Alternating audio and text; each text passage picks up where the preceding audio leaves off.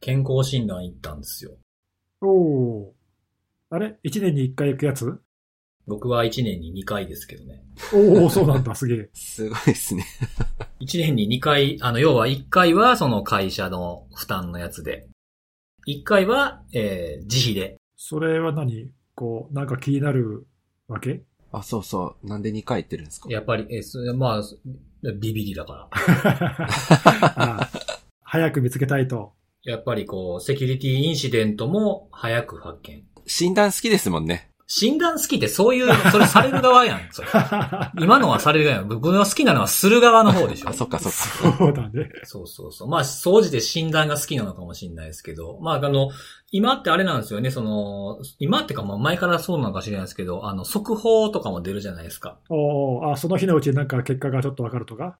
そうそうそう、今日今日今今わかるようなやつみたいなやつ見てたりとかすると、うん。あるね。あと、正式なやつはなんか1週間か2週間ぐらい後で来るとかね。そうそうそうそうそう。あの、ちょ、ちょっと時間がかかるようなやつとかは後から追加されたものが来るみたいな。まあ、身長とかね、体重とか視力とか聴力とかってのはすぐその場で。そうね。そうですね。わかるんですけど、身長が、身長が縮んでたね。 本当うん。え、でも、数ミリとかじゃないのまあ、数ミリですけど。あ、そんな誤差のうちじゃん。 うん。誤差、誤差ですよ。いや、ここのとこ最近ずっと、ず、いや、ずっと伸び続けてたんですよ。それも誤差でしょ。 誤差ですかどっちも誤差だから変わってねえよ、そんなも マジですかあ、でも、あの、あ、えーで、じゃあ視力も変わってたよ。ん。あ、視力は変わるかもね。いや、視力結構大幅に変わってて、僕やっぱりね、まあ、年齢のせいもあるのか、下がってきてたんですよ。まあ、仕方ないんじゃないのそれは。うん。うん、で、2018年の段階では、あの、右左で1.2、1.5やったんですよ。そう、すごいな。結構っていうかめちゃいいですね。いや、僕、いやいや、これでも僕ダメなんですよ。前までね、なんか1.5、1.5とか2点、あ、1.5以上とかばっかだったの。すごいな。えー、それでうん。それで、その、1年、2019年、18年が終わって、19年でやったやつだと、右左で0.4、1.0やったんですよ。なんか随分変わったね。かなり、うん、そうそう。で、今回は0.8、1.2なんですよ。なんやこれ前回がちょっと測り方が悪かったんじゃないのかな。調子悪かったんですかね、僕が。あー結構いい加減なとこあるじゃん、あれ。うん、やばし、やし、まあ、ほら、4分の1でしょ、あれ。うん。なん か、確率が。だから多分どっちかって言うとね、あの、ほぼほぼまあ言うたら皆さんもそうかもしれないですけど、まあ、心の目で見てるみたいなとこもあるじゃないですか。うん、こっちかなーみたいなね。 そうそうそう。フォース的な感じというか、なんかこの画像を認識してこうかなみたいな時ありますよね。なんか当たっちゃうことあるもんね。うん、多分、だから今回はあの、フォースと共にあったのかなっていうふうに思いながらね。うん、でお二人もそういう健康診断とか、まあ少なくとも年に一回とかを受けないといけないじゃないですか。はい。あいまあ、いいけ、いけないっていうか、まあ、あの、受けなさいねっていう感じよね。一応、受けさせ、うん会社的には受けさせなさいとかっていうのはあるのかもしれないですけど。そうそう、あの、ちょっと何度法律か忘れたけど、会社は従業員に年に1回一応受け受けさせなければいけないんだよね。そうそうそうそうそうそう。だからそれで、まあ、あの、二人も受けてるとは、受けてきてるとは思うんですけど、どうなんですかねお二人は、あの、腹部の超音波とかはしたことありますはいはい。あれは人間ドックからなのかなケースによるけど、人間ドックは多分全部必須だよ。あの超音波のやつ。あの、なんかちょっとあったかい、なんかぬるぬるしたのつけてやるやつね。看護さんとかもありますやったこと。私やったことないかも。もうなんか、必要最低限みたいなやつですから。ああ、そっかそっか。超音波なんかね、押すグッと押されてちょっと痛いですみたいなね、なんかね。そうそうそうそう。それで、こう、あの、当てられながら、こう、息吸ったり吐いたり止めたりするんですよね。ね、そうそうん。で、それでなんかね、すごいこう、違和感違和を覚えた体験をしたことがありまして、う。ほあの、はい、息吸ってください、つって。で、まあその、取るんで、はい、止めてください、みたいに言われるじゃないですか。う。はい。そうは言わないっていうパターンがありまして。えどういうことはい、息を吸ってくださいって僕はスーって吸うでしょうん。で、止めてくださいっていうタイミングで、その、まあ、対応してくれてる方が、はい、止めてますって言ったんですよ。うん。はい。聞き間違いかなと思って、もう一回聞いとこ、ちゃんと聞いとこうと思って、二回目も、はい、止めてますって言われたんですよ。それあれじゃないはい、止めますの間違いじゃない。聞き間違いじゃない。ああい、や、もう2、3回聞いても全部止めてますなんですよ。その人はもしかしたら止めますって言ってるつもりなのかもね。あ、そうなんですかね。いや、その本人が止めてんの かな。 一緒になわけあるえ、途中、え、なんだ、途中で主主語変わってるやん、みたいな。かいなわけあるかい。止めてますって、そんな俺、お前の情報いらんぞ、とか思いながら。 なんかね、それ、ちょっとこう、すごい違和感があったっていうのが、その3年ぐらい前の健康診断であったんですよ。うん。で、その人と、その人が今回また担当やったんですよ。あ、同じ病院に行ったんだ。同じ、今そういう検診センターみたいなところに行ったんですけど、はいはい。 まああんなの何人もいるし、当番で日によって違うじゃないですか。っていうかさ、よく覚えてたね、その人 のことを。ですね。よく覚えてますね、その。あの、ああいうとこでちょっと薄暗めの場所なので、最初わかんなかったんですけど、なんか、い止めてますって来た瞬間に、はっってなって、その言葉で思い出したわけ。 あ そう。あ、この人まだ止めてますって言うたはんねやわ、と思って。ずっとなんですね。ずっと止めてる。ずっとそう、ずっと止めてる人なんやな、 っていうのがあったという話 です。はい。いやいや、気になってしまったらもうね、診断中にそれ聞いたら笑ってしまわない逆にね、息、息ブフって吐いちゃいそうですよね。いや、ちょっとやばい。もうあ今回は結構耐えたけど、また言ってるこの人みたいな。 笑ったら怒られるで。うん、そうなんですよね。で、今回に限ってはね、その止めてますっていうのを明らかにまた言ってたっていうのに加えてね、止めていますって言った時もあったんですよ。おお。言い方変えてるけど、やっぱり主語お前やんけと思いながら聞いてたという楽しい健康診断だったなっていう話ですね。はい。うんまあそんなこんなでお便り来てます。お、お、はい。えっと、前回の、あの、ゆりか先生が来ていただいたはい。はい。スペシャルゲストでね。そうそうそうそう。あの、やっぱりまあ僕たちが感じたので、ちょっとやっぱ長いなと いう、いうのがあったんですが、あったんですが、長いが学びがあると。おおいいっす、ね。で、そのいろん。なこう、いたくさんリンク貼ったじゃないですか。まあ、あの、ネギさんの方に用意してもらったものもあれば、ゆりかさんからこれ追加でお願いしますみたいなのも全部載せましたけど、そのリンクを貼っていただけてありがたいっていうのがありましたね。ああ。ありがたいですね、それはね。で、あと、あとあったやつではですね、気になったやつだと、あの、前にネギさんがあの、ゼロログオンの脆弱性の話したじゃないですか。何回か忘れたけど、まあ、4、5回ぐらい前ですかね。もっと前じゃないかな。まあ、うそんな前でしたっけ、うんそっかそっか。あの、月に、月に何回とかじゃなくても、週に1回から結構数いってるんですね。そうそう、れだいぶ 前だけど。そうそう。で、そのね、なんかあの、このセキュリティのあれきっかけなのか、自分で試しました。おお検証したんだ。すごい。そうそうそうそう。で、試していくやつで、その、この方はあの、トライハックミーっていうサービス使ってやってたみたいなんですけど、おーあれだって自分で検証環境用意して俺もやったけど結構めんどくさいもんね。そうそうそう。だからそれがもうすでにあるあるやつで、まあ有料にするといろんなその、まあルームっていう概念があれあそこあるんですけど、まあその一個のテーマがこうあって、あの、まあフラグを取りに行くために脆弱性を利用してやるとかみたいなのが、まあ自分で環境を全部作んなくてもできるっていうやつを使って、実際にフラグを取るまでみたいなものをブログにまとめてくれてる方がいました。えー、おーなんかいいですね。それをこれきっかけで自分で手を動かしてやってみようって思ってくれたんだ。そうそうそうそう。おーそれは大変なんか嬉しいね。まあこういうの共有してくれるといいですよね。ハッシュタグつけてやってるとね、聞いてる人にも届くのでいいかなと。そうだね。同じようになんかね、興味があってもちょっとやり方わかんないっていう人いるかもしれないしね。そうそうそうそう。おーそのブログ読んで自分もやってみようって思うかもしれないもんね。うん、そうなんですよね。嬉しいですね。そういうなんか嬉しい嬉しい。学びを共有してくれると嬉しいね。うん。あとはまあもう僕らが数年前にやってたことが、なんかこう、花ひちょっと開いたぞっていうお便りも来ていまして、別のお便りなんですが、ほうほう。 YouTube のアットマーク IT のセキュリティのあれのバックナンバー全部見た。おー、それは ちょっと嬉しいかも。すごえ、い。全部見た ?40 何回あるぞ、あれ。そうそうそう。なんか、看護さんはいないけど、辻さんと根岸さんの話が分かりやすくてすごい勉強になったっていうありがたいコメントをね、ありがたいですね。あいれたは、だちいててょっとね、あの、YouTuber の走り先、先駆けというか。 意図せずね。意図せずですけど。ちょっとねうん、ちょっと意図せず時代を先取りしちゃったっていうえねー。先取り、さ早すぎたんだ。腐ってやがるみたいな。腐ってはないわい。 まあ、あれね、おっさん3人が、あの、ただ喋ってるだけなんだけど、まあ内容は結構ね、頑張って、いろいろ事前に吟味してさ、準備もしたし、まあ、うん、あの、僕ら的には、うん、わかりやすく、あの、難しい内容を説明するように心がけたつもりなので、なんかそういったのがね、届いてれば嬉しいね。懐かしいなと思いながら、ね懐か。しい今、遡って見てくれる人もいるんで、嬉しいね。ね、削除しなくてよかったなっていうね。ね、いやいや、あの、だってほら、あの、時事ネタはともかくさ、まあもう、4年、5年前とかだから、そうですね。もう大概前ですよ。うん、古いけど、ただその、何、共通する考え方とか、例えばほら、脆弱性の診断の話とか、はいはいはいはい。あと技術的ななんか説明の回とかさ、なんかあの、用語、用語紹介的なやつとかね。そうそうそう、そういうやつとか、あとほら、一番なんか、あの、視聴数が多いのは、トアの説明したやつとか、うんうんうんうん。なんか、ああいう回は今でも全然見ても十分、あの、役立つと思うので、そうそうそうそう。はいい、。これを機会に、ぜひ見ていただきたいなと。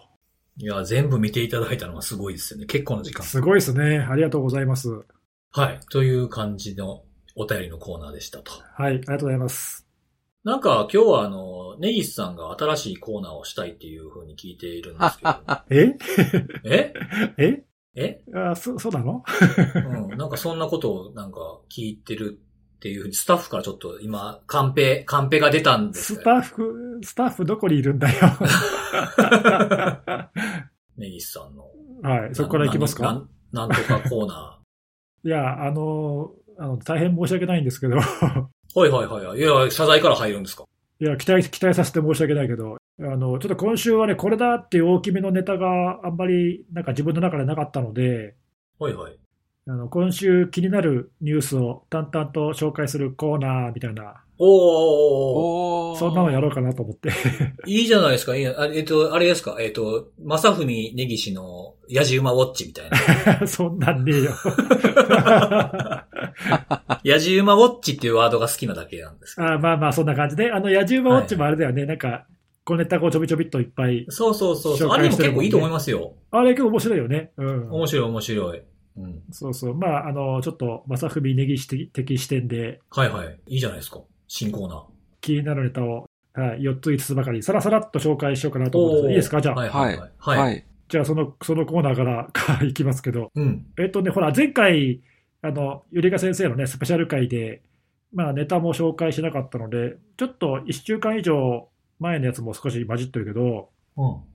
えーとね、まず1月15日に、ジョーカーズスタッシュって知ってると思うけど、僕らは知ってると思うけど、なんて言えばいいのあれは。クレジットカード情報とかを売買する。まあ、ブラック、ブラックマーケット的なやつうん、ですブかね。ラックマーケットだね。うん。うん。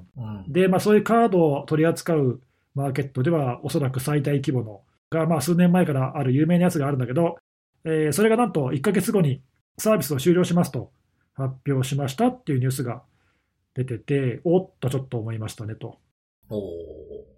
なんかね、あの、セキュリティ企業がちょっとレポート書いてたけど、10月くらいに、そのサイトのオーナーがコロナにかかっちゃって、はいはい。で、俺コロナに感染しちまったよみたいなことを書いてたんだけど、それでちょっと1週間か2週間か、あの、病院に缶詰になっちゃって、で、なんかそのあたりからちょっとね、なんかサイトの運営に一部支障が出てたみたいで、うん。なんかカード情報のね、あの品質が悪くなってったと、とか、うんうんなんかね、ユーザーからいろいろクレームが出てたんだって。うん。うん。いや、そのコロナが原因かどうか知らないよ。知らないけど、まあなんかそういうのもあって、で、そこへ来て12月にさ、これはちょっとニュースに出たけど、FBI がジョーカーズスタッシュのドメインの一部をテイクダウンしたんだよね。なんかプロキシーの、あの、サービスの一部をテイクダウンして、で、まあすぐ復旧したんだけど、なんかそういうやりとりがあったなと思ったら、先週、なんかもう、なんだろうね、直接のきっかけは書いてなかったんだけど、1ヶ月後にもう全部、全面的に終了するから、それまでに情報を取っとかないと全部消えるぜみたいな、うんうんうん。そんなアナウンスが出てて、やめるんだってっていう、ジョーカーズスタッフ、やめ、やめるってよっていうやつですね。そうそう、やめるって言ってもどうなんだろうね、こういうのって多分他のマーケットに移るだけで、まあ、あんまり大きな影響はないんじゃないかという気はするんだけど、まあなんか、それがなくなったから完全に平和っていうのは考えにくいですよね。ね、ほら、過去にもほら、アルファベイがなくなった後もさ、ドリームマーケットがどうのとかさ、シルクロードがとかね。ね、そうそう、シルクロードもそうだね、アンダーグラウンドのマーケットが大きいのがなくなるってよくあることだけど、まあ、その都度新しいのが出てくるからさ、うん。まあ、なんかわかんないけど、ジョーカーズスタッシュもなくなった後、どうなるのかなっていう。はい。まあ、そんなニュースがありました。はいはい。ありました。次。はい。次次。えー、メッセージアプリの WhatsApp。使ってる WhatsApp って。使ってない。あんま使ってないよね。日本だとあんまりメジャーじゃないのかな。ヨーロッパとかね、結構、あの、アメリカとかではかなりユーザーが多いんだけど、うん。えーまあ、Facebook がね、親会社ですけど、ここが、えー2月に利用規約とプライバシーポリシーを変えるので、えーそれまでに同意してくんないと、サービスがもう使えなくなるよっていうアナウンスを出したんだけど、まあ、ちょっとねアナウンスの仕方が悪かったせいもあって、えーなんかこれで、い今まで守られてたそのプライバシーが守られなくなって、なんか Facebook に全部ユーザー情報が、えーいっちゃうんじゃないかとか、なんかいろいろ誤解を招いてしまって、うん。ユーザーが大量にテレグラムとかシグナルとかにドカッと移動して、うんうん。なんかそのせいでシグナルはね、サービスがなんかダウンしたりとか。落ちたみたいですね、あれね。そうそうそう。あー、それが背景だったんですね。そう。はいはいはいはい。うん、一斉に登録したか登録作業がなんか遅延したとか、 なんかいろいろ出てたんだけど、なんかね、テレグラムとシグナルはその週のなんかアプリのランキングトップかなんかに出たりとかさ、なんかしてかなり影響あったんだけど、結局そういったごたごたがあって、WhatsApp もちょっと反省して、あの、もうちょっと時間をかけてゆっくりやりますっていうことで、なんか3ヶ月延期になった。うん。うんまあでも結局5月にはなんか変えるみたいで、あのまあ、それまでいろいろ説明とかをするのかな。あの一応ちょっと読んだら、あの Facebook とかでもうすでにアカウントを使ってビジネスやってる人が WhatsApp を使ってお客さんとやり取りをしたりとかするときに、まあ、ユーザーの同意のもとでそういう情報を Facebook にも送るよみたいな、うん。まあ、まあそんなような改定をするみたいなんだよね。なので、そんなに別に厳密になんかユーザーのプライバシーが守られなくなるとかそういう話じゃないんだけど、まあなんかそういうふうにちょっと曲解されて、もう WhatsApp は使えねえやみたいな、なんかそんな騒動になりましたと。うん。はい。それから次。次。えーとねまあ、今のプライバシーつながりで、えーまあ、僕は普段使ってる DuckDuckGo っていうサーチエンジンが、はい、使ってる使ってます。僕はこれあの、ブラウザの今、デフォートの検索エンジンにしてるんだけど、うん。えーまあ、これ何かっていうと、あの履歴とか一切取らない、なんか Google を、ね、と対照的にあの、まあ、プライバシーを重視した検索サービスって言われてるんだけど、おまあ、ユーザーのトラッキングを一切しない、検索の履歴も取らないとかっていうので、まあ、話題になってるんだけど、これがついに1日あたり1億回の検索数を達成したと、おー、すごい。おー、使ってる人増えてる。うん、ものすごい伸びてる、なんか知らないけど、なんだろう、ちょっと理由よくわかんないけど、みんなプライバシーに気を使ってんのかな、わかんないけどね。うん。なんかね、すごい伸びてますっていうのがちょっとあの話題になってました。うん。ただ、とは言ってもね、あの、Google ってどれぐらいか知ってるあ、わかんないですね。 ?Google って1日の検索回数がおおよそ今60億回ぐらいなの。 60億。うん。だから、DuckDuckGo の60倍ぐらい。 だからもう全然、あの、桁違いなんだけど。そうですね。まあでもそうは言ってもね、なんかそんだけ、今まで DuckDuckGo って本当マイナーだったから、うん。まあそれから考えるとだいぶ増えてるよね。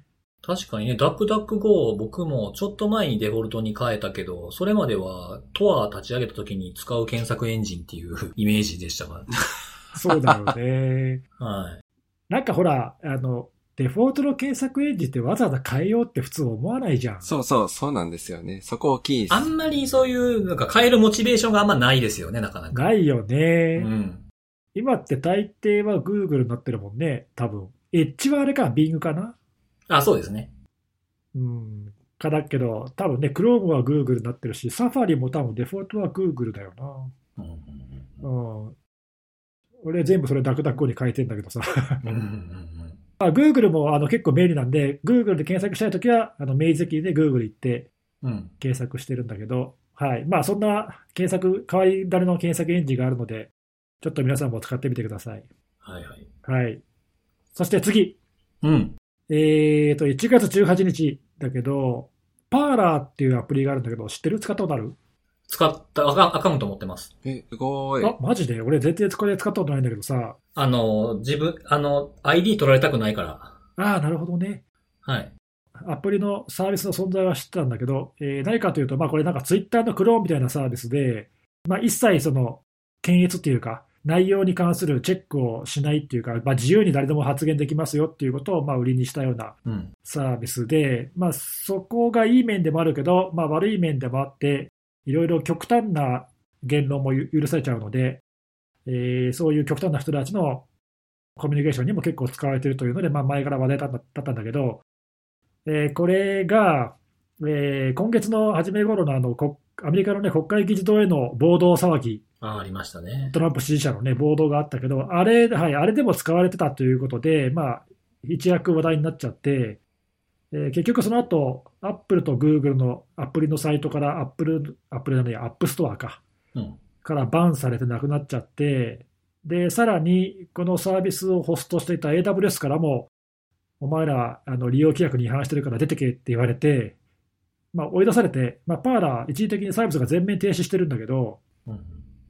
えーようやくその後18日に、リードスガードっていう悪名高いって言えばいいのかな、まあ、ロシアのクラウドフレアとか言われてるけど、まあ、そういうちょっと一癖二癖あるサイトが、自分たちのサイトを守るのによく使われるリードス対策サービスがあるんですが、そこを使って、えーまあ、ななんとかウェブサイトだけは復旧したと。まあ、でも、まだこれ、まだサービスは復旧してないよね。多分ね、パーラーね、アプリのサービスは復旧してない、ウェブサイトだけが多分復旧してる状態じゃないかなと思うんだけど、ちょっと今後どうなるかはまだ分かんないけどね、CEO はなんか、一応、サービス再開に自自信を持ってますみたいなのをインタビューに答えてたけど、どうなんだろう、これ、日本であんまり使われてないよね、多分ね、知らないけど、いや、多分僕、じ、あの、じ、自分以外にこれを話題に出した人、根岸さんが初めてです。鶴さん、なんで使ってんの、それ、使ってるとか、なんで知ったのえー、なんかそう、そういうのがあるっていうのを海外のニュース見てて知って、へーおさすがそう、で、ど、でどんなもんかなと思って。そうそう、俺もだいぶ前にそのそういうのができたっていうのだけちらっと見て、ふーんで終わっちゃって、結局アカウントも取らずじまいで、そのままだったんだけど、まさかこんなに騒ぎになるとはね、 そうそう。あ、これ前僕がアカウント作ったやつがこんなことになってんねやと思って。ははそうなんだ。うん。まあそんな感じで、まだまだごたごたが続いてますなと。そんな感じで、最後、えーこのコーナー最後は、えー21日、おとといですか、イギリスで、えー政府が学校の児童向けに配布したラップトップがあるんだけど、まあ、一部になんかマルウェア混入していたらしいと。あーなくならないパターンですね。ね、うん、ガマルっていう、まあこれもうだいぶ、もう10年ぐらい前からのボットかな、ちょっと俺あんまり詳しく知らないけど、なんか数年前にテイクダウンっていうニュース見たような気がするんだけど、うん。えーまあ、わ割と古いマルウェアがなぜか混入したと、ちょっとこれまだ原因が分かんないみたいなんだけど、うん。これ、あのまあ、イギリスって今、3回目のロックダウン中なんだけど、うん。ロックダウン中でもまあ学校の児童がまあお家で勉強できるように、えーなんか何十万台だから政府の予算でラップトップを配るっていう、なんかそういう政策やってんだよね、イギリスで。うん。うん。で、それで調達した、新たに調達したどっかのベンダーのラップトップが、一部、全部じゃなくて、なんかごく一部って言ってるんで、ななんでそれが出荷の時にそうなっちゃったのかよくわからないんだけど、うん。うん。ごく一部で、まあ、実際にマルビア入りのままあの出荷されて、えーまあ、今、注意喚起されてるっていう、なんかそんなニュースあが、らら。はい、出てましたと。なんだろうね、これ、意図的にやったのか、何かのミスなのか、なんだろう、だってこういうのってさ、普通、キッティングでまとめて全部一緒にやるじゃないそうだ、一個あったら全部あるんですけどね、大体。ねえ、どっちかじゃない、一部に入ってるって、そんなことあんのかなな、んかロロットが違うのかな、もしかすると。作った時期とかね。うん、数十万台って言ってるから、相当数多いから、まとめてじゃなくて、今もなんかまだ配布中だって言ってるから、うん。その中の一部のロットになんか作業のミスがあったのかな。うんなんか、もしくは、その、いっぱいいるようになったから、古いのも出さなあかんっていうので出して、間に合わせのために出したら、その時のタイミングのやつだけ感染してたとかかもしれないですよね。なるほどね。うそん。れもなんか、ちょっと前の古い VPN 機器引っ張り出してきたらみたいなのと同じような感じで。うんうんう。うんん。なんかちょっとね、その混入してたマルウェアも古いやつだし、ちょっと原因もよくわからないし、なんなんだろうなっていう、まあなんかあんまり意図みたいなのは感じないんだけど、うんうん。ちょっとね今のところ詳細がわかんないんだけど、まあなんかそんなような、はい、ニュースがありましたと。たただね、これ、そのもともとこのマルウェアがなんか通信先がロシアだとかっていう話で、なんかね、それに紐付けて無理やり、あの、あーうんロシアの仕業っぽいニュースの報道とかもああっ なるたほんどだけど、その、その C2 ってもう死んでるんじゃないんですかね、でも。多分ね、うんちょっとその辺のね、あの詳細なしになんとなくその表面だけで言われてる感じはあしますね。うんうんうん。はい。はい、ざっとちょっと今週気になった、はい、ニュースコーナーでした。以上、いやいやいや、気になったのがないとか言ってる割にはかなり盛りだくさんでしたよ。はい、もりもりでしたね。でもほら、一個一個そんな大し大したネタじゃないから、全部しゃべあの全部っていうか何、一個だけで全部喋るほどの内容がないっていうか いやいやいやいや。まあネタは確かにね、そういう意味ではまあ毎毎週あるんだけど、うん。どれか一個特にこれを掘り下げたいっていうほどのもんではなかったっていう。うーん。はい。はい。わかりました。ありがとうございます。 はい、このコーナーは多分今回限りです。 え、終わりなんですかあ新コーナーがもう誕生日イコール命日っていうことですかね。わかんないけど。じゃあ次僕行こうかな。はい、何ですか今はい週は。僕はちょっと本ネタに行く前に僕もあの、野獣馬ウォッチしていいですか一個だけ差し込み。ちっちゃい軽いやつ。えー 本ネタいけよ。本ネタ行く本ネタ言っと くええー。どっちであもいそういよで。すか。あ本当ですか。じゃあ、ちょっと一個だけちょっと、僕あの、気になった小ネタ。はい。あのー、1月15日にも僕ちょっとツイートしてるんですけど、あの、ちょっと今日の、今週のランサムウォッチです。はい。あのー、スコットランドの洪水警報システムとかを提供しているセパっていうところがあるんですね。ああ、見た見た。うんうん。はい。そこが、あの、まあ、ランサムウェアに、えー、やられているんですけれども、これ標定型ランサムで僕がウォッチしてる範囲に入ってるやつなんですが、ここがすごく、あの、まあ、いい対応をしているなというふうに思いました。ほう。でどの辺あか。の、まあ、被害状況を自分たちのウェブサイトで公表してて、まあ、緊急連絡先っていうのはこうよ、みたいなところを全部いあのリリースに出してるんですよ。うん。で、それに加えて、あの、ここの CEO が、あの、BBC のラジオほう。に出演して、えーこういう状況ですと。で、身代金を、えー支払うつもりはありませんっていうふうなことをちゃんとインタビューに答えて、そのインタビューに答えてる内容を Twitter とか LinkedIn、Facebook にもちゃんと拡散といいますか、えー掲載してるっていう、そのリンクを掲載して、その場で音声も聞けるようになるっていうことをしていました。おお、なんかなかなか透明性高くていいね。これ、あれだよね。スコットランドのなんか政府の、なんだっけ、環境保護とかやってる省庁だよね。なんかね。あの、そうですね、スコティッシュエンバラエンバイロメントプロテクティングエージェンシー。あそうだよね。エージェンシーだからそうだよね。おお、なんか立派な対応だね。そうそう、すごいいい対応だったんです。ちょっとまあ発表がちょっと遅かったかなっていう印象はありましたね。ここはあれだよ。確かさ、俺も読んだけど、これクリスマスの、クリスマスイブの真夜中に感染したんじゃなかったっけそう、クリスマスイブのね、0時1分です。なんかひどいよね。そんな真夜中にさ。これ狙ってやったんだよね、多分ね。多分ね。そう。で、それで、えっと、この声明を発表したりとかしたのは、あの、リークされた後なんですよね。これ、なんかもうリークサイトに掲載されてるんでしょファイルとか。されてます、されててます、されてます。もう払わないって言ってるから、このままだから全部出ちゃうんだろうね。まあ、時間の問題で100%あ出してくるんだとは思いますけどね。まあ、いつなるかわかんないですけどね、僕がずっと、あの、ここのやついつ出るんやろうってウォッチしてるの何件かあるんですけども、数ヶ月1%のままとかあったりしますよ。そういうやつってなんだろう交渉中なのどういうタイミングなんですかね。交渉すら多分終わっ、してないか終わってると思いますけどね。期限とかもあるから切れてるはずですし。だよね。うんだとしたら、あれかな、リークされるはずなのになんか攻撃者側がやってないのかな攻撃者が忘れてるか他が忙しいかでしょうね、多分なんね。かね、ううんん、わかんないよね。そういうの結構あるよね。うん。というのがちょっとあのー気になったというか。はい。以上ですかあ、じゃ、違う違う違う、まだあるんだ。 次、本本番、本番、本番のやつあるから。あ、本番があった。。はい、今日、今日はね、あの、いつもちょっとこれ、ネギスさんのお箱なのかもしれないですけど、ディードスの話を、ああ、確かに、リードスの話は僕すること多いかもね。なんかディードス担当みたいな感じにちょっうとん、 担当ちゃうけどな担当ディードス担当って言ったら、ディードスする人みたいですよ ね。攻撃者か、みたいはい。な。はい。まあ、あの、DDoS っていうのも、あの、まあ、あの、アンプ攻撃、まあ、増幅とかリフレクションとか言ったりしますけど、そういった、まあ、増幅させて、まあ、DDoS の踏み台をいっぱい使って、えーやるっていうのって、まあ、スタンダードな手法になってるじゃないですか。はい。まあ、過去10年ぐらいずっとメインの手法だよね。うん。うん、そうそう。で、それで、あの、まあ、よく聞くのでは DNS とか、あと、有名どころだと NTP とか、で、少し前にちょっと話題になってたら、あの、メムキャッシュ D とか、うんうん、あったあった。で、まあ普通にはい新パ、新パケ、新フロー、フローディングとか、まああと HTTP とかって、まあいろんなプロトコルが、えー、あると思うんですよ。レイヤー4、レイヤー7とかでね。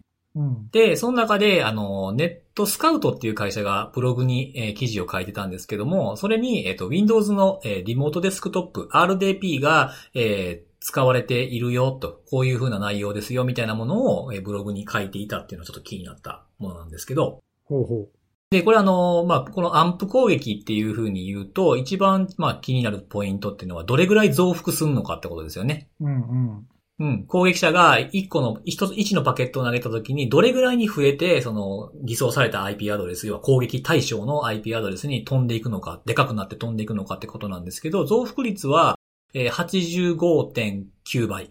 おお結構だね。結構な量だと思うんですよね。うんうんうん。で、えーこれはあの UDP、まああの、リモートデスクトップって TCP の3389、もしくはまあ UDP の3389、もしくはまあ両方っていう風なものを使ってるんですけど、まあ、この UDP のところにやって増幅させると。で、えー増幅したパケット自体は、なんか一貫してるらしくて、この観測してるとこだと、1260バイトあって、0が、0で埋められた長い文字列だそうです。このアタックベクターって今まで多分知られてなかったよね。あんまり、こう、そうですね。あんま聞かなかったですよね、こういうのって。そうだよね。まあ、ひょっとしたらその一部の人たちは知ってたのかもしれないけど、公にはなってないよね、きっとね。そうですね。で、なんかその、ここネットスカウトが調べた結果だと、えっ、と、悪用できそうな、その RDP が立ってるサーバー、インターネットからアクセスできるようなものは、3万3000台ぐらいは特定されてますと。おー UDP3389 で応答したやつがそれぐらいあるんだ。そうそうそうそう。かなりあるなそうですね。で、まあ、特定できてる範囲だけなんで、特定できてない未調査の部分とかも合わせたら、まあ、もっとあるんだと思うんですけど、うん。で、えー DDoS のその規模みたいなやつは20ギガから750ギガぐらいの範囲で観測できてると。うん。はい。で、そのさっきね、根岸さんが今まで RDP って聞かなかったよねっていうことをおっしゃってたじゃないですか。はい。うん、ここのこともちょっと軽く言及されていて、その、まあ、カスタマイズしてるか、まあ、ちょっとその、高いサービスみたいなところで、そういう、そういう攻撃インフラを使っている人たちは各国から使ってたんじゃないかと。ほうほう。でそれが今になってこうやってたくさん出てきたってことは、一般的なブーターストレッサーの類に追加されてきてるんじゃないかってことが書かれてありました。まあ、今まであんまりブーターとかストレスターのサービスで RDP ってメニュー見たことない気がするんだよな多分。そう。えそれでね、僕も見てみた。見てみたんですよ。おおなんかいくつか見てきたそうそうそうそう。で、あの、まあ、10、10個ぐらい見てみたんですけど、おおあったなかった。あ、一個もなかった。うん、あの、さっと探して見つかるようなやつには、RDP って明示的に書いてるやつはないですね。そこまでじゃあメジャーではないのか、まだ。うん。多分そうだと思いますね。で、あの、結構これ、ほら、あの、DDoS ハイアリングサービス的なやつ、まあ、DDoS 代行的なやつって、あの、メニューとかプランがあるじゃないですか。はい。で、単にその継続時間が長くなる、なるごとに値段がちょっと上がっていくっていう風なものだけじゃなくて、ものによったら、その選べるプロトコルが増えるっていうのもあるんですよね。うんうん。例えば一番安いやつとかだったら、レイヤー4しか使われへんけど、レイヤー7だったら有料でこのプランにやってくれれば使いますよ、みたいな。あるんですけど、それも見てみたんですけど、RDP とかリモートデスクトップとかっていう風に明示的に書かれてるやつはなかったですね。うーん。 12、3個見たんですけど、なかったなぁ。まだそこまでメジャーになっていないのか。まあでもその、このネットスカウトの報告見るとさ、攻撃規模もそこそこだし、うん。まあ実際にこの3万3000台っていうのが実態とかけ離れてない数字なんだとすると、うん。まあその悪用可能なね、台数もそれなりにあるから、まあ組み込むのはそんなに難しくないと思うんだ。そのブーターとかのサービスに。まあそうですね。うん。うん、で、その組み込まれた場合の影響もかなり大きいとすると、まあなんか普通にメニューに入入っててもおかしくないよね、これねう。ん。そう。まあでも、こう、まあ今の現状、ざーっとこう、まあ有名どころとか、まあすぐにリーチできるようなサイトを見た限りはなかったけど、あの、見ててね、ちょっと気になったことがあって、一昔というか、まあもう一昔とはないけど、ちょっと前によく見ていた、そのどんな状況かなっていうふうに見ていた頃から、ちょっと変化が、変化を感じたなっていうのがあって、同じようなサイトが増えた。どういう意味多分、その、フロントエンドになるその画面あるじゃないですか。操作する画面、コントロールパネル、ダッシュボード。うん。そこを、その作るパッケージみたいなものがあるんだろうと思いますね。ログイン画面が全く同じで、サービス名だけ違うっていうのがたくさんあるんですよ。ああ、なるほど。うん。で、その登録する画面とか、そのサクセスってその登録できましたっていう出るタイミングとかも全く似たような、そのウェブサイトの繊維の挙動をするようなサイトがすごく多くて、だいたいなんか3、4パターンぐらい似たような感じのやつがありますね。っていうことを考えると、あの、まあ、プレイヤーが同じでサイトが違うってことも考えられるし、なんか一個、どっかが登録されると一気にブワッと増え、RDP 対応しましたみたいなのが増える可能性もあるかなと思って、そういうの見ていて思いましたね。うんうん、なるほどね。まあちょっとこれ、増幅率もまあまあ高いし、あの、これまで一番高かったのはあのメムキャッシュリーだと思うけど、うん。まあ、そこまでじゃないにしても、これだけあると、ね、100倍近いから、ちょっと影響大きいし、ちょっと要注意って感じがするね。そうなんですよね、なんか。メムキャッシュ D って今その話ちょっと出た出たんですけど、メムキャッシュ D があの話題になった頃うん。あの頃少し時間空けてから、そういうあのハイアリングサービス、このブーターストレッサーの類見た時って、すぐにはね、あのメムキャッシュ D ってなかったんですよ、あんまり。で、あの、今回その見てみた中には、結構メムキャッシュ D とか、つあの SNMP とか追加されてるとこが多くて、ちょっともしかすると少ししてから来るのかなっていう感じは受けましたね。なるほどね。うん。まあ、なかなかあれだよね、難しいっていうか、メムキャッシュ D なんかはもう多分2、3年前だと思うけど、今、だいぶもう悪用できる数とか減っちゃってるはずなんで、多分母数が少ないと思いますね。うんかなり少なくて、多分攻撃としてはほとんど今観測されてない、かなり減ってる。あの、ド DDoS とかのレポート俺もよく見るけど、悪用事例はそんなに多くないんで、うんうん。やっぱりね、そのインパクトはあっても、定常的に使えるインフラでないと攻撃側も困るからね。RDP はさ、その点、今は結構ほら、使ってる人多いから、多いと思う。う。うんん、なんかね、ちょっと悪用されると嫌だなって感じが。だかそうそうそうそう。ら使い方、これなんか注意して、その UDP3389 が直接外から見えないようにとか、うん。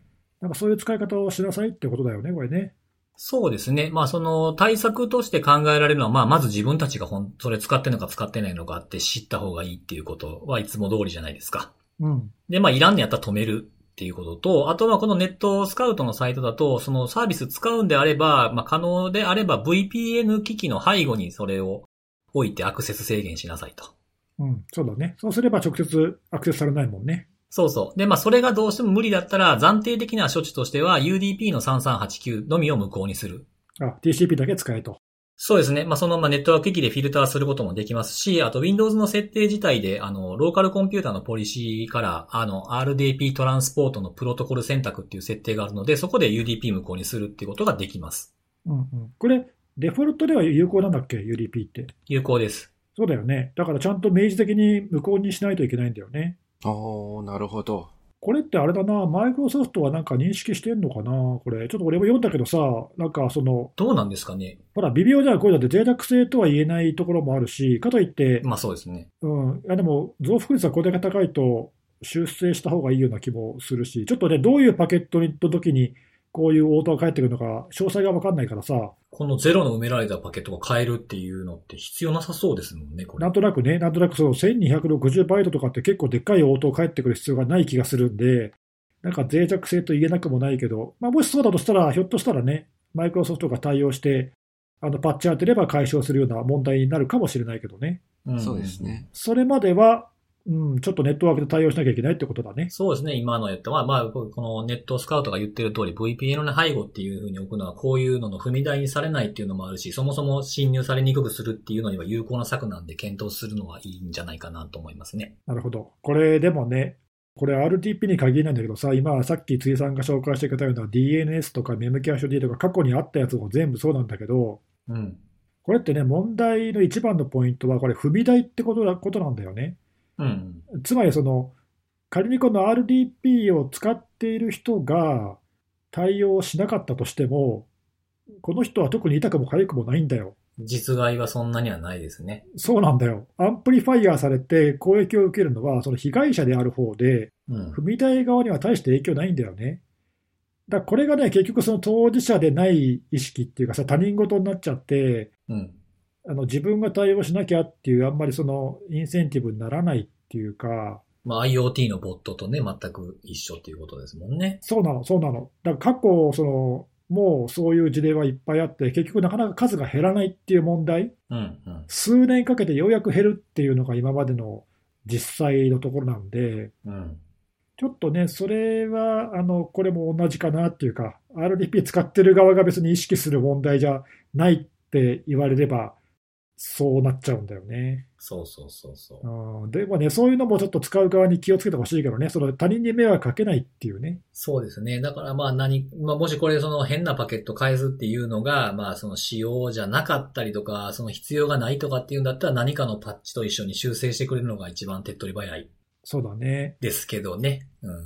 ちょっとこれはあの、ブーターストレッサーの対応状況とかも合わせて見と、見とこうかなとかって思ってるやつですね。辻さんはそういうのさ、あのまあ、こういうあのきっかけがあればもちろんそうだけど、定期的になんか調べたりとかしてんのん何にですかブーターとかストレッサーのサービスの現状。あの、見てますよ。あの、なん、なんとなくですけど。あの、あの本当に決めて、決めてはないけど、えー、なんかこう、ツイッターとか見てたりすると、ドスの話とかが出てきたりするじゃないですか。最近こんなのが増えてましたとか、なんか、どこどこが落とされたとか。うんうん。そういうのでふっと思い出して、あの、ブーターストレッサーの、まあ、自分のメモがあるんですけど、メモっていうかその、あアクセス先ぐらいですけどね。そういったのにアクセスして、なんか変わってたりとか、あとはなんかその、サイトによったら、あの、今どういう攻撃を自分のサイトから何人がやってるとかって見えるやつもあるじゃないですか。うんうん。なんかあれ、実際の数字なのかどうかちょっと怪しいところはあるけどね。あ、そうそうそうそう。うん。とはいえ、まあ、一応見えるっていうのがあるんで、それって、あの、あ、このプロトコルがよく使ってるんやとか、あ、今でもこれ使うんやとかっていうのを見て、へえーと思ってるぐらい。うん。最近どうあの、やっぱり移り変わりって激しいのうん、いやー、でもそんなに、やっぱ HTTP は相変わらず人気ですけど、なんかその対応、あごはめいんごめんはい。ちょっと質問の仕方が悪かった。あの、そうじゃない。ちょっと前まであったサイトが急になくなってるとかさ、新しいサービスがボンボン増えてるとか。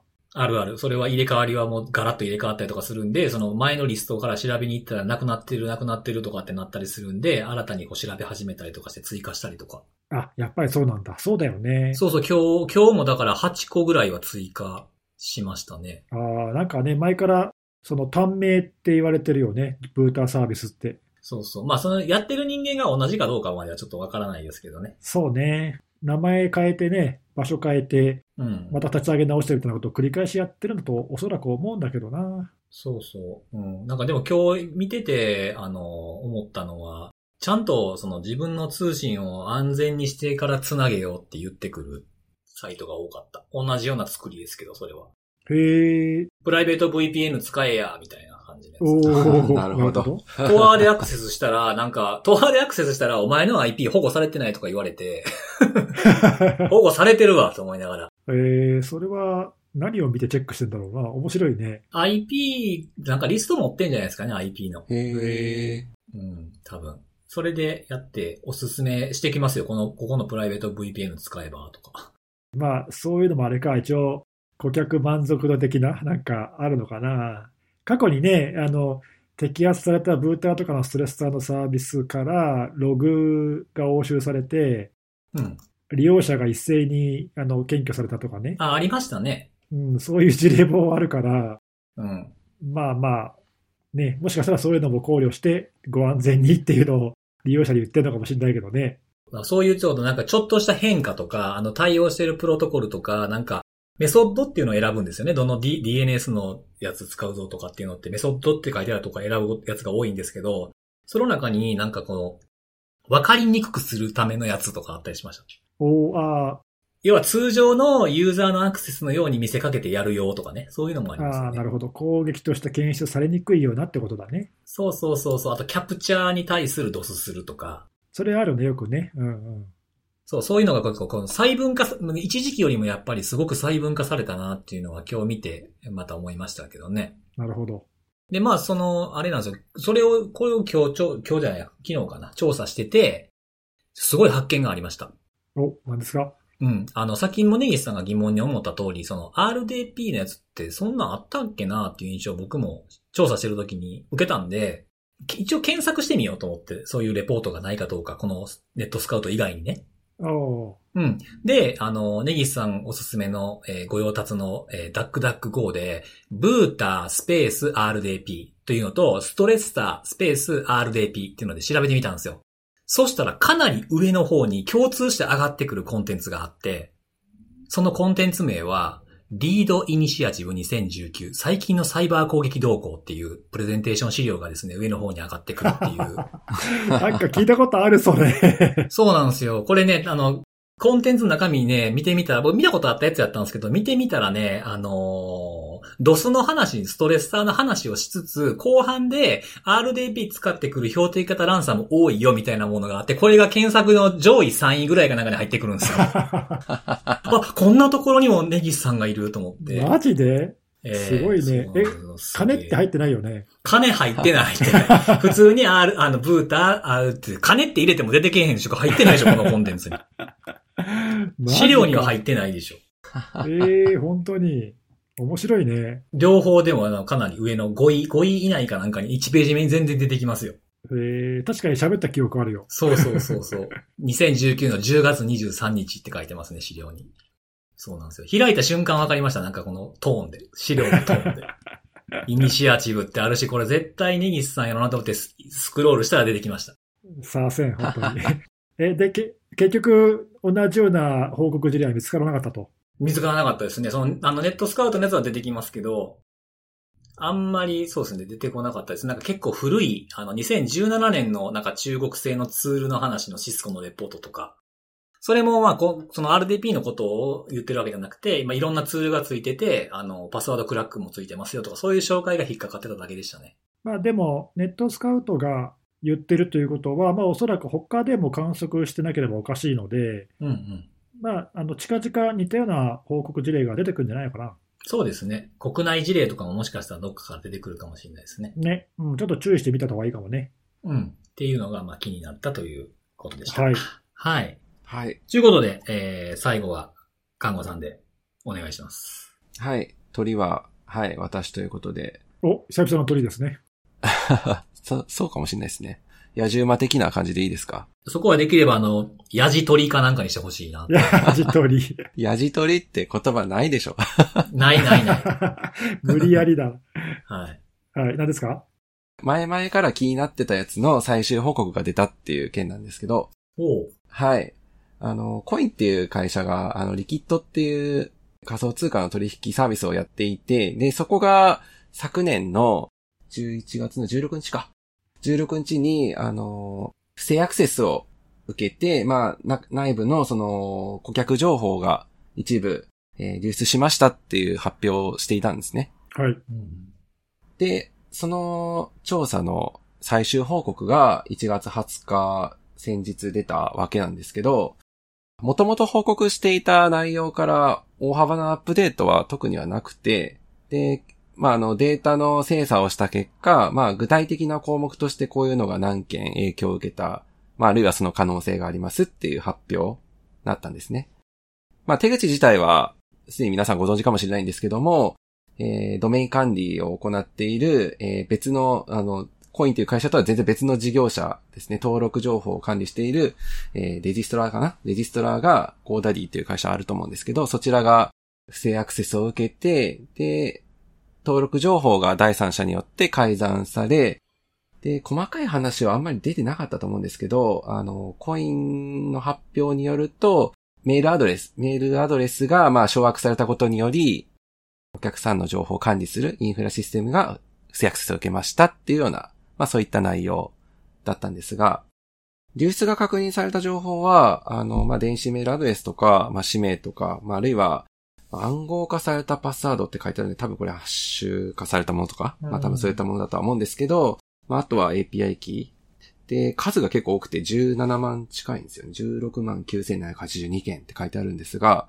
もうちょっと気になったのが、あ、まあこれも当然、まあ当然漏れたらまずいものではあるんですけど、まあメールアドレスと暗号化されたパスワードなので直接的な影響という意味では、まあこれを直ちにまあ変更をまあして、してはいるので、影響は直接はないというところと、確かこの不正アクセスを通じて、そのリキッド自体への第三者が例えば勝手に仮想通貨を別のところに送金してしまうとか、そういった被害は確認されなかったんですけど、幸いにして。うんうん。そこが一番多分ね、その API のキーとかもさ、悪用したらきっとそういうね、資金の移動とかできるはずなんで、それがなかったのはまあ不幸中の幸いだよね。はい。もう本当に、はい、良かったです。で、まあ、あの、それで終わるかなと思ったら、あの、ログが残念ながら、ちょっとこれ詳細がわからないんですけど、喪失してしまっているというところで、あの、流出した情報の完全な特定は至らなかったというところが最終の報告で書かれてまして、まあ、なので、まあ、判明した範囲で最大の件数という形で前置きはあるんですけども、不正アクセスを受けた可能性のある情報っていうのが、まあ、さっきお話ししたのも完全に不正アクセスを受けた個人情報で流出が確認されたものなんですけども、まあ、それ以外にその可能性がある情報として、おっと思ったのが、こういったあの、暗号資産とかまあ仮想通貨とか取引をする際に、登録する情報として、あの、自分の個人情報を渡すわけですけど、うん。単純なその住所とか名前以外に、まあ、運転免許証とか、まあ、いわゆるセルフィーって呼ばれてるような、ああいったものを渡すわけじゃないですか。うん。本人確認だね。はい、本人確認のために。で、その辺の情報が、不正アクセスを受けた可能性がありますって書かれていて、おー漏れたかもしれないと。あまだ、あの、確定の話ではないんですけども、まあ、あの、2018年10月まで、これなんでちょっと時期が、あの、微妙にずれてるのかちょっとわからないんですけど、ちょっと古いですよね。ああ、そうだね。なんか、あれかな。もしかしたら保管の方法がそこから変わったとか。もしかしたらなんか変わってたのかもしれないですね。はい、ちょっとその辺は説明はなかったと思うんですけどわ、かんないね。はい。なんですけど、まあ、18年10月までに、その本人確認のために提供をコイン側にしていた情報として、まあ、身分証明書とかセルフィーとか、まあ、そういったものが28,000件以上、28,639件流出してた可能性が、不正アクセスを受けた可能性があると。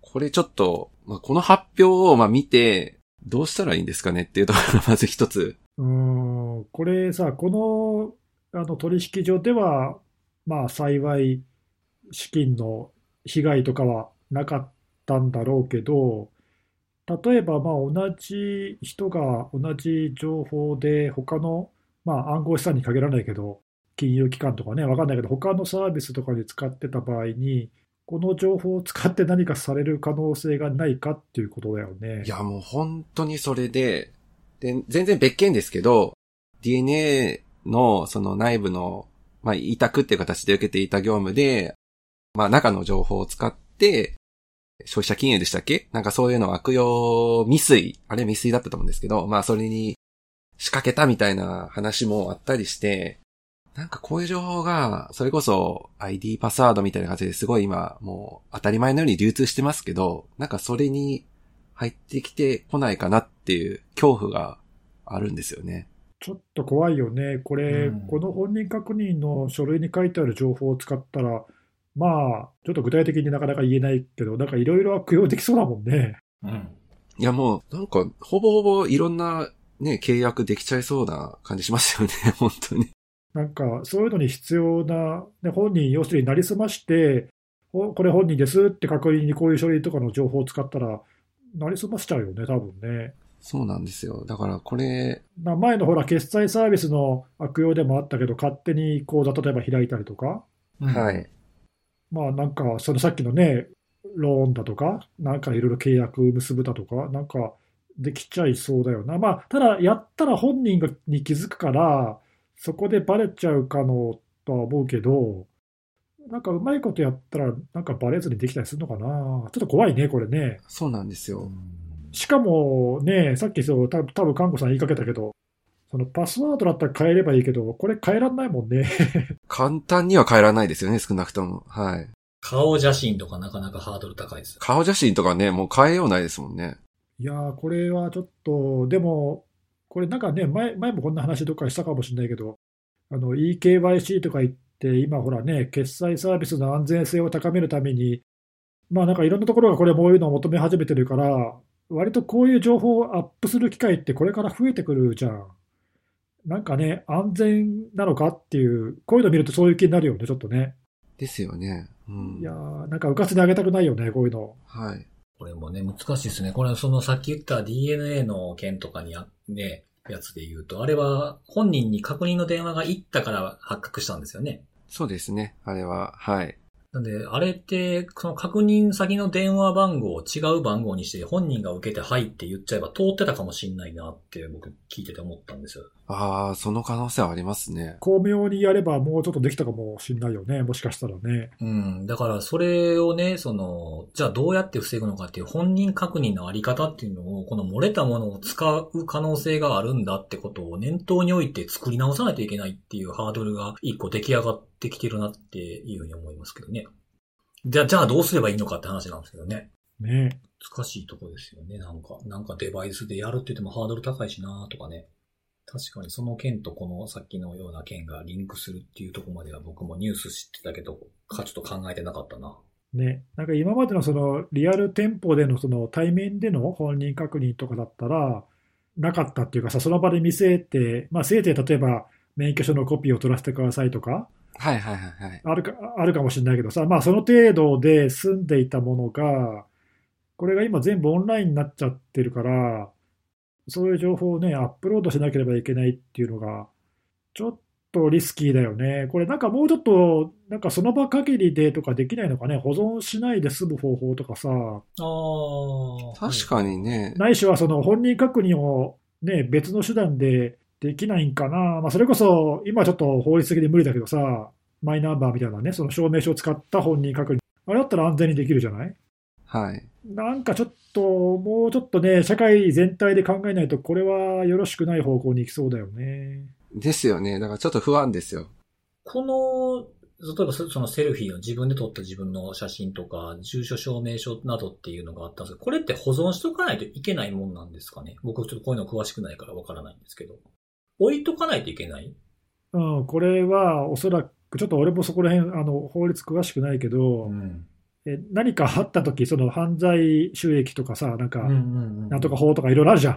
ああ、はい。金融系のはいはいはね。いそうそう、暗号資産もそうで関係あるから、金融機関とかは多分そういう法律的な要請で、うん本人の確認をするときに、多分その最初にチェックした書類とかっていうのは、多分取っとかなきゃダメなんじゃないのかな。なんかね、どれぐらいの期間を置いとかないといけないとかっていうのがもしかしたらあったのかなっていうふうに思ったのは、これ2018年10月までやから、その保存方法を変えたっていうのはそれかっていうふうにちょっと思いましたね。ああ、そうね。ちょっとごめん。あの、法律の細かいとこは知らないけど、何かあるんだと思うよ。あの、不必要なものはもちろん取っとく必要ないと思うんだけど、うん。とかなんかか、紙で置いとくように変えたとかね。ああ、そうね。データじゃなくて、ちょっとわからないですけど。ういん。やちょっと怖いですな。確かに言われてみて怖いなと思いました、今ちょっと。不正アクセスの原因がそもそもね、レジストラだから、はいち。ょっとそれをこの会社にあの要求するのはどうかと思うけど、思うけど、ここはなんかその、これ、漏れた可能性のある個人情報に対して何かやってるんだろうか、通知しただけなんだろうか、とりあえず連絡だけしましたっていうことなのかな。ぐらいじゃないですかね。まあ、あとは何かあったら警察に連絡をしてくださいとかっていうレベルの案内なんですよね、やっぱり。仮にまあ何か、それが悪用されて何かあったら、それはケースバイケースでってことか。はい。まあ、この会社が責任を負うってわけじゃないのかな、わかんないけど。ですね。まあ、あくまでもその自社のその取引所における対応は少なからずちゃんとされてることは対策であるとか、まあそういったところでは歌ってはいるんですけど、まあその先ほどの可能性がある情報に対して、まあ、今後どうしていきますかっていうところに関しては、細かいところは特には気絶ないですね。やっぱりさっきの案内レベルですよね。何かあったら連絡をしてください。まあでも、あの、ちょっと嫌な予想だけど、今後こういう事例は増えてきそうだよね。いや、本当に、取る側からしたらすごい欲しいですよね。やっぱり。そういうとこを持ってそうなとこを狙ったりするかもしれないもんね。ですよね。なんかでも利用者はさ、できることあんまりない。パスワードだったらね、サイトごとに変えるとか、自分で自衛できるけど、はい。これはちょっと自衛手段ないよね。ないいですね。や、もうね、自分の顔を使い回すなって言われたら無理ですか らね。はい。すごいですね、それね。顔を使い回す、使い回さない。ツボに入ったそれ。 顔顔の使い回しダメみたいな。はい、もうそれちょっと無理なんで。何もできひんや ないか。なんもできん。 えーもうそれ本人確認ちゃうわ、みたいな。真面目な話どうすんだろうな。こういうのもなんか、こういう情報の管理をしっかり知っているサービスを自分で見つけなきゃいけないとか、そういう話なんだろうか。まあそれもでも、難しいよね。ここが大丈夫ってわからないですよね。ねえ、うん、事件起きるまでわかんないもんね。わかんないですよ。うん難しいですね。まあもちろんこういうのを取り扱う、その、まあ金融に限らないけどね、まあ特に金融系のサービスとかは、おそらくそのこ顧客のお金を扱うのと同じようにさ、まあこういう本人確認の情報とかって多分厳重にね、取り扱いってやるんだろうし、やってるんだろうけど、うん。もうちょっとなんかなんとかしてほしいなっていう気はするよね。そうですね。はい。まあちょっとこういう事例今後も少し気をつけて、なんかね、あと特にあの、うん、どっかから漏洩した情報が悪用されたのではないかという事例がないかっていうね、はいちょっとそういうのも引き続き見ていかないといけませんね。うんそうですね。はい。はい。ちゅうことで、ありがとうございます。はいありがとうございました。ということで、最後におすすめのあれのコーナーです。おお久々に来ましたね。久々ですよね。はい。久々ですよね。うん。なんか、ここのところ、なんかちょっと、尖った感じのものばっかり紹介してたような気が、そうだっけ 変わり種みたいな感じの、僕の記憶ではですけども。えー今日は、あの、久しぶりにですね、あの、ちょっとネギスさんとかも気に入ってくれるんじゃないかなっていう音楽を紹介したいんですけども。はい。えっと、前にヌジャベスって紹介したじゃないですか。はい、紹介されてましたね。はい。あれ結構良かった。はい、結構、あの、気に入っていただけてたと思うんですけども、まあ、そういうのと、こう、親和性の高いというか、あの、バックグラウンドで流してっていい感じなんじゃないかっていう曲曲ばっかりの、あまりこう、声の入ってないやつを紹介したいんですけど、まあ、これ今日紹介するのはアーティストの名前で、ブレイゾっていうものかな ?B-L-A-Z-O っていう、おそらくブレイゾとかと思うんですけど、この人の曲全般結構良くて、まあ、カラーズ・オブ・ジャズっていうアルバムがあ結構僕はお気に入りなんですけど、それを、えー聞いていただければいいかなと。まあ、ヒップホップと、えージャズを合わせた感じのようなやつですね。ほう。ブレイズのカラーズオ、カラーオブジャズカラーズ、カラーズ・オブ・ジャズ。はい。これちょっとあの、歌物も入ってるやつなんですけど、結構古いですね。2010、12年、11年とかかな。もうずっと昔から聞いてんのいや、昔からというかもう今もう全然新しいの出してないはずです。